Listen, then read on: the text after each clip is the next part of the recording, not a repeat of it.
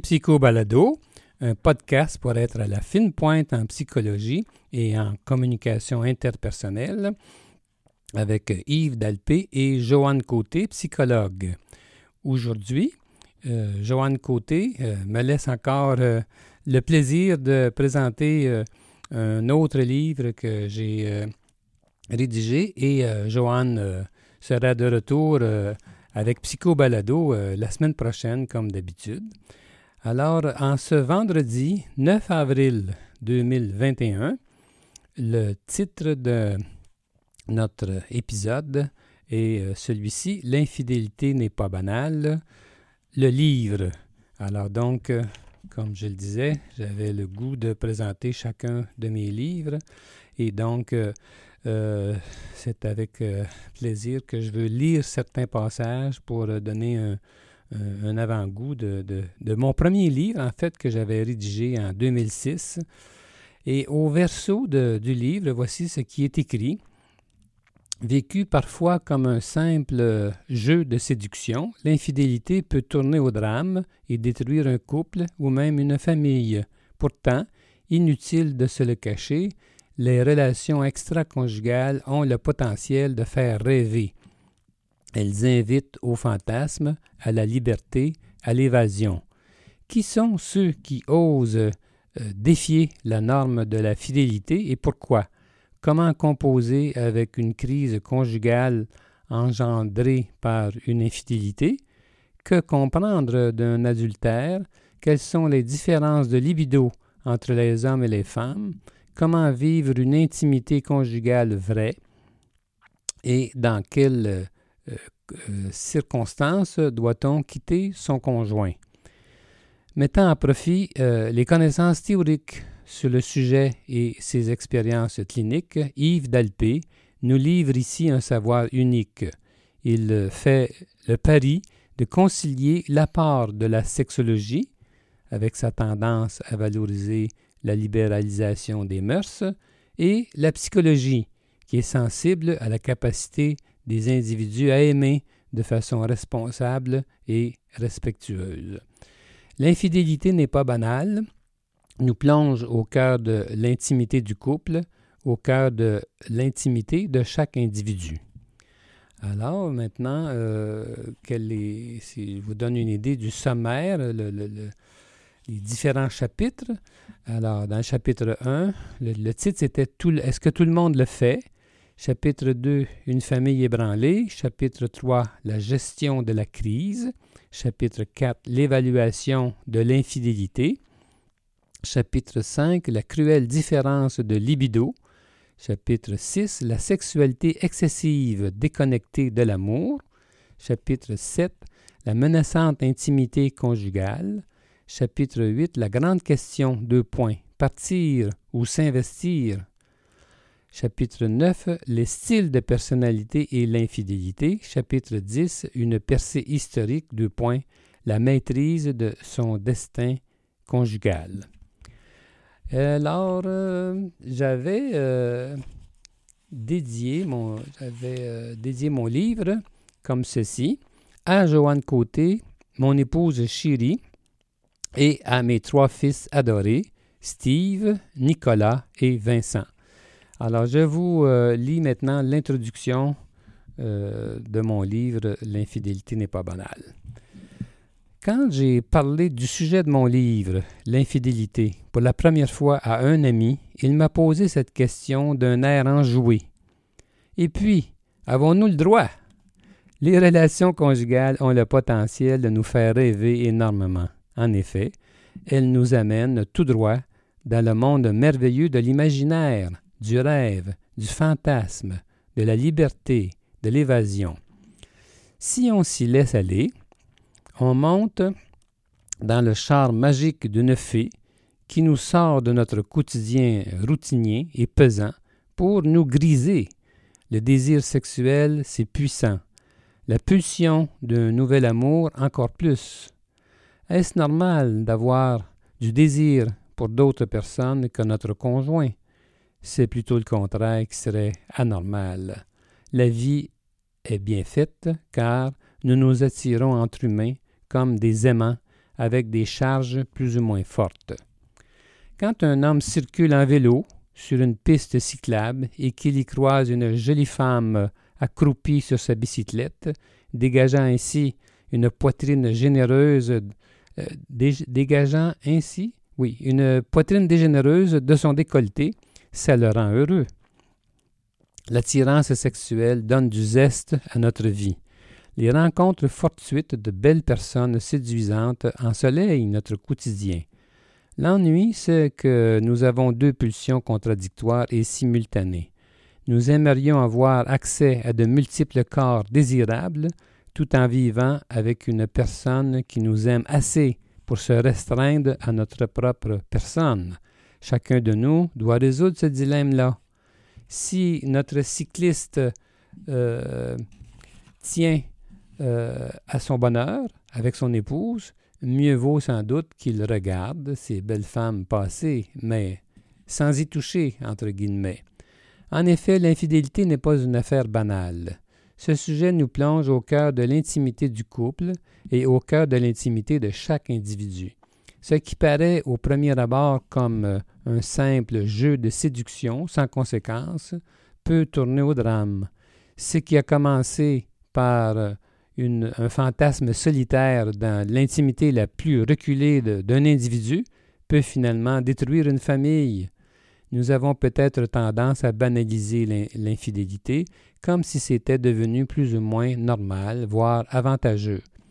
Si la tolérance à l'infidélité est souhaitable et même profitable pour une société globale, car elle contribue à vaincre l'étouffement des diverses restrictions de la vie et à fuir des situations désolantes, l'infidélité est néanmoins pénible la plupart du temps pour les proches et bien souvent pour les infidèles eux-mêmes. C'est un peu comme pour euh, la violence dans les films de gangsters. Cela nous amuse jusqu'au jour où nous sommes personnellement touchés. Oui, l'infidélité peut faire mal. Ce n'est pas par hasard si l'infidélité est l'une des raisons majeures qui amènent les couples en psychothérapie. Christian me téléphone en panique et désire un premier rendez-vous le plus tôt possible. À peine assis sur le divan, tout médecin qu'il soit, ses lèvres se crispent, se crispent, puis tremblotent, et un peu, et il éclate en sanglots. Il me raconte alors comment il craint de perdre son épouse bien-aimée qui vient de découvrir le poteau rose. Et oui, il la trompait, elle l'a découvert, et elle menace de le quitter. Il, en est en il est en désarroi. Quant à Claude, un homme d'affaires heureux dans son travail, un autre de mes clients, ce n'est qu'après de nombreuses entrevues avec moi qu'il m'a avoué sa relation extra-conjugale dont il se sentait très coupable. Ambivalent, n'arrivant pas à choisir entre son épouse et son amante, il m'avait lancé un jour, déprimé et désespéré, deux points, le problème ne pourra se régler que par la mort de l'un de nous trois, moi-même, mon épouse ou mon amante. Élise, une jeune professionnelle dans la trentaine, une autre ex-cliente, c'est en pleurant à chaudes larmes qu'elle me révéla ses aventures extra-conjugales. Depuis sept ans, elle trompait un mari dévoué qui l'aimait vraiment.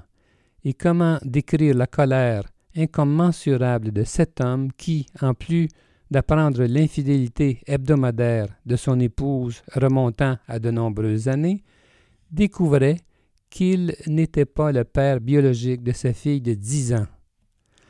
Puis, cette autre cliente, une digne quinquagénaire devenue furieuse à lier depuis que son mari lui avait euh, transmis l'herpès après l'avoir trompé. J'ai connu des centaines de clients dans leur, dans leur souffrance occasionnée par des relations extra-conjugales. Ces clients m'ont fait euh, visiter le pays de l'infidélité en me faisant découvrir les mille et une euh, facettes de sa géographie. En tant que psychologue clinicien, je suis continuellement confronté aux émotions et aux tourments reliés aux désirs extra-conjugaux vécus par mes clients. Je suis souvent très touché par ce qu'il me raconte. Inutile de dire que je prends tout cela à cœur. J'utilise donc mes connaissances psychologiques et sexologiques ainsi que mon expérience clinique pour aider le mieux possible chaque euh, personne à explorer le sens de ce qui lui arrive afin qu'elle prenne les meilleures décisions. On ne devient pas psychologue par hasard. Mes parents se sont séparés quand j'étais en bas âge, à une époque où les séparations étaient réprouvées socialement. J'ai passé mon enfance à, à espérer voir enfin mes parents revenir ensemble. Les difficultés conjugales revêtent donc pour moi un sens profond. Et parler d'infidélité, excusez, je reprends ma phrase. Et parler d'infidélité, c'est parler automatiquement d'engagement conjugal. D'ailleurs, la famille au complet est en cause. Quand on aborde le sujet de l'infidélité, on pense n'aborder que les péripéties plus ou moins superficielles du désir sexuel, mais on se retrouve vite avec la notion de capacité d'aimer et ses conséquences familiales. Aujourd'hui, avec les multiples formes d'engagement amoureux qui, ont remplacé le mariage monogame en Occident depuis euh, euh, plusieurs années, les couples, ne, les couples se forment et se déforment à un rythme accéléré. La notion même de mariage est en mutation, euh, j'aborde ce sujet dans le chapitre 10. L'incidence sur les relations extraconjugales se fera de plus en plus sentir. J'espère traiter ce thème de l'infidélité en évitant le piège du moralisme. La psychologie peut pathologiser des comportements marginaux ou dérangeants, tandis que la sexologie a souvent tendance à libéraliser les mêmes comportements en se donnant mission de déculpabiliser les personnes. Il est vrai qu'on a tout avantage comme société à être permissif. En novembre 2004, j'assistais à un congrès de sexologues américains euh, au moment de la réélection du président Bush et c'était la consternation générale. Les sexologues congressistes étaient déprimés parce que les valeurs, valeurs répressives de la droite avait euh, des, conséquences dramatiques sur la liberté d'expression aux États-Unis, sur la liberté sexuelle et sur la santé sexuelle des Américains. Les sexologues américains affirmaient qu'à cause de cette mentalité euh, répressive, les Américains étaient maintenant 15 ans derrière les Européens en matière de droits sexuels et ils nous, ils nous enviaient, nous les Canadiens, pour nos lois libérales en matière de comportement sexuel. Je confesse franchement, dès le début de ce livre, à une époque de ma vie, j'ai personnellement connu la liberté sexuelle, même en vivant en couple. Et au début des années 1980, j'ai fait mon doctorat en sexologie en Californie, dans une institution universitaire qui avait adopté une méthode d'enseignement didactique expérientielle alliant la théorie à l'expérimentation. J'y ai été confronté à toutes sortes de manifestations touchant la sexualité. Les étudiants étaient amenés non seulement à discuter entre eux des concepts sexologiques, mais aussi à confier leurs expériences euh, sexuelles passées et présentes et à tenter des expériences comme d'aller à un club d'échangisme de San Francisco.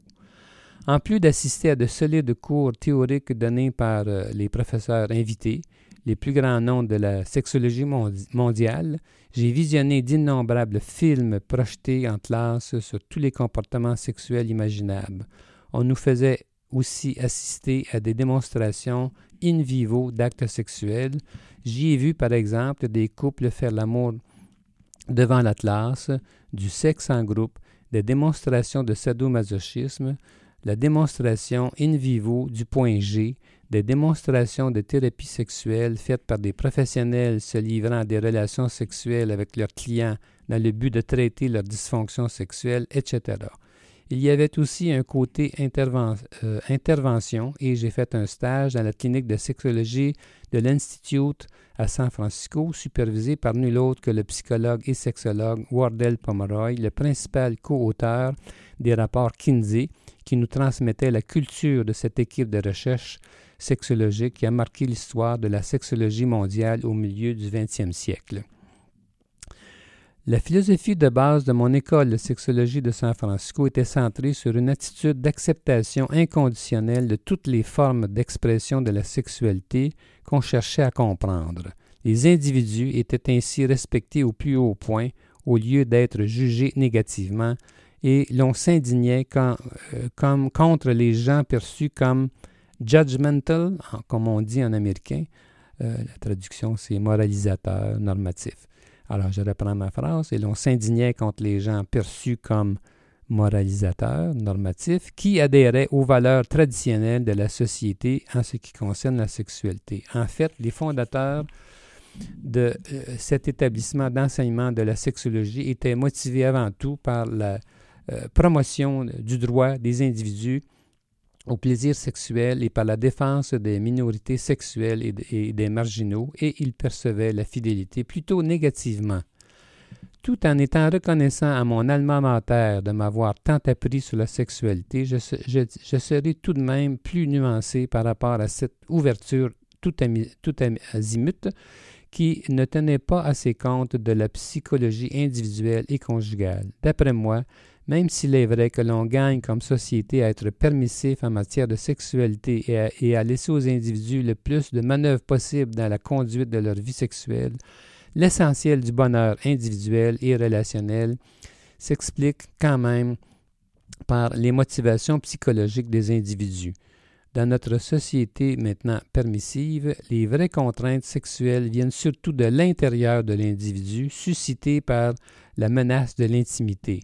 Je consacre un chapitre à ce sujet et, le chapitre sur les troubles de personnalité illustrera comment je perçois la connexion entre le, entre vécu sexuel et le fonctionnement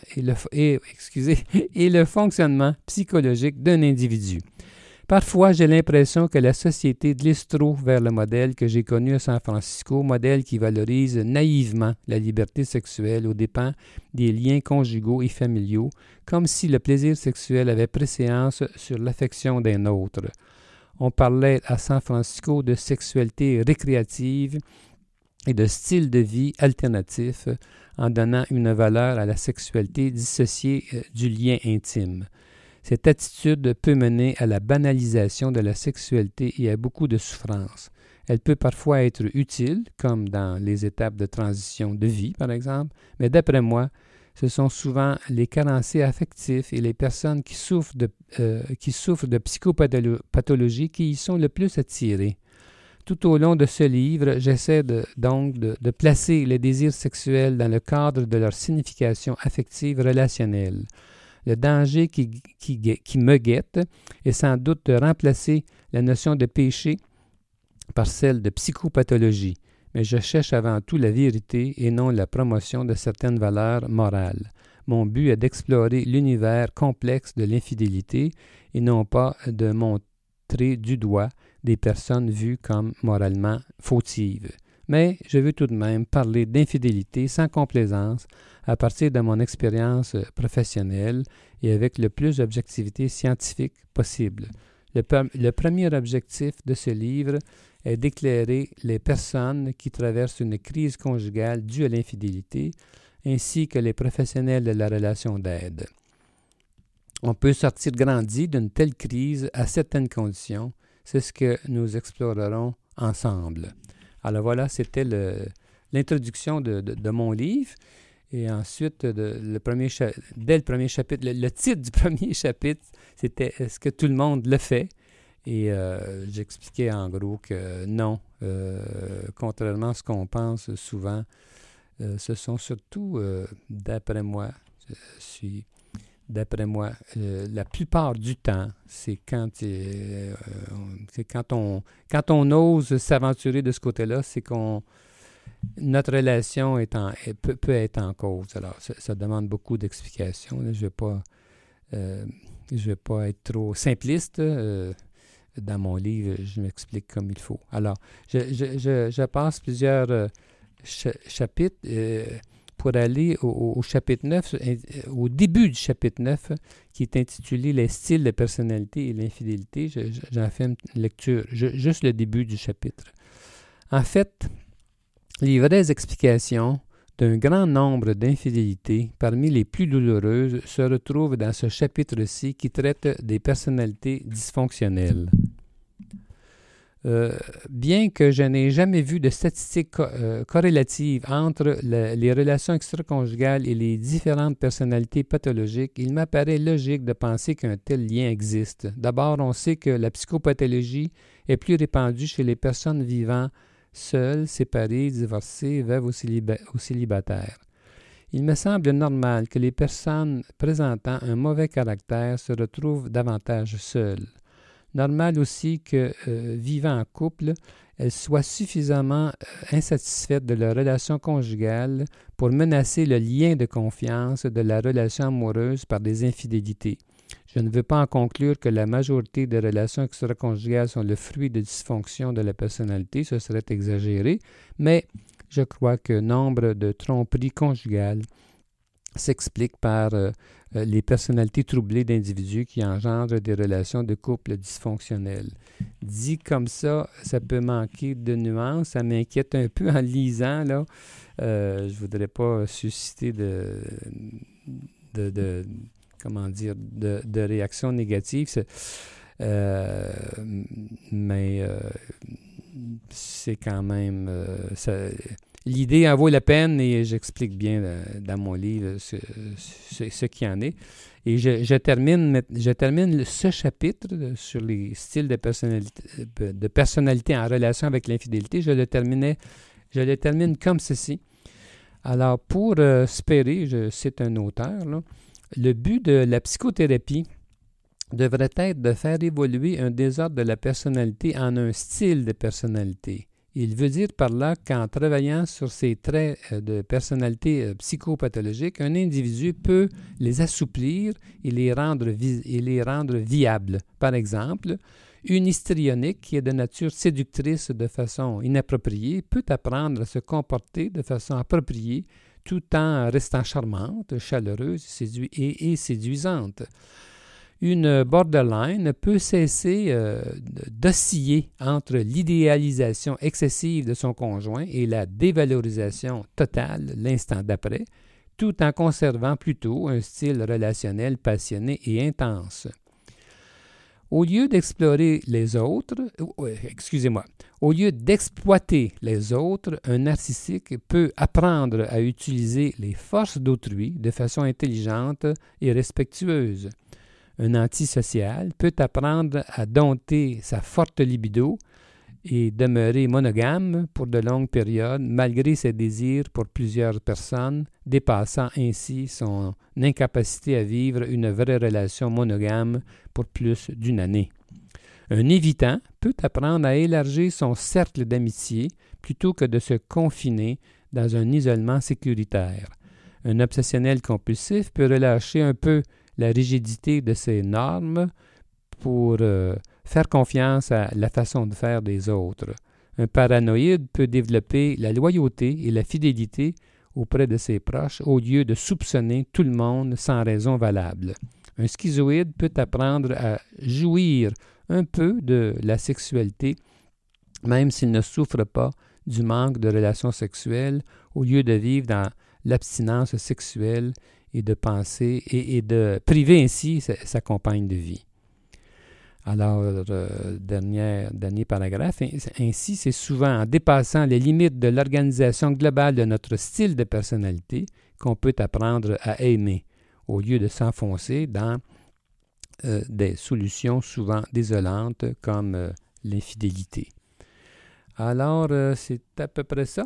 Le livre euh, que je voulais vous, livrer aujourd'hui en l'espace d'environ 25 minutes. Ce livre contient 242 pages et euh, il a été publié en 2006 et on le retrouve encore dans les librairies. Il fonctionne encore très bien. J'en suis vraiment content. alors, donc, avant de se laisser, je voulais vous dire que la semaine prochaine, ma chère Joanne va être de retour et qu'au cours des prochaines semaines, nous allons avoir le bonheur euh, d'avoir, des invités, ce que nous n'avons pas fait à cause de la pandémie. Mais là, nous allons euh, euh, faire nos entrevues à distance avec certains, avec des, invités, des spécialistes. Sébastien Bouchard, le psychologue, sera avec nous dans les prochaines semaines. Nous avons invité aussi Mélanie Gagné, qui est l'auteur du livre qui vient tout juste de sortir et qui s'appelle Déconversion. Et aussi, nous aurons le, plaisir d'interviewer Micheline Dalpé, psychologue en cabinet privé à Longueuil, qui est ma sœur. Alors, ce sera un plaisir de l'avoir euh, au micro avec nous. Donc, euh, c'était Psycho Balado avec euh, le psychologue Yves Dalpé. Je suis psychologue clinicien en pratique privée à Québec. On peut me consulter en vidéoconférence de partout. Pour plus d'informations sur qui, qui nous sommes, en incluant Joanne Côté, sur nos livres et nos services, consultez notre site Internet www.dalpecote.com. Bonne semaine à tous nos auditeurs. Au plaisir de se retrouver vendredi prochain.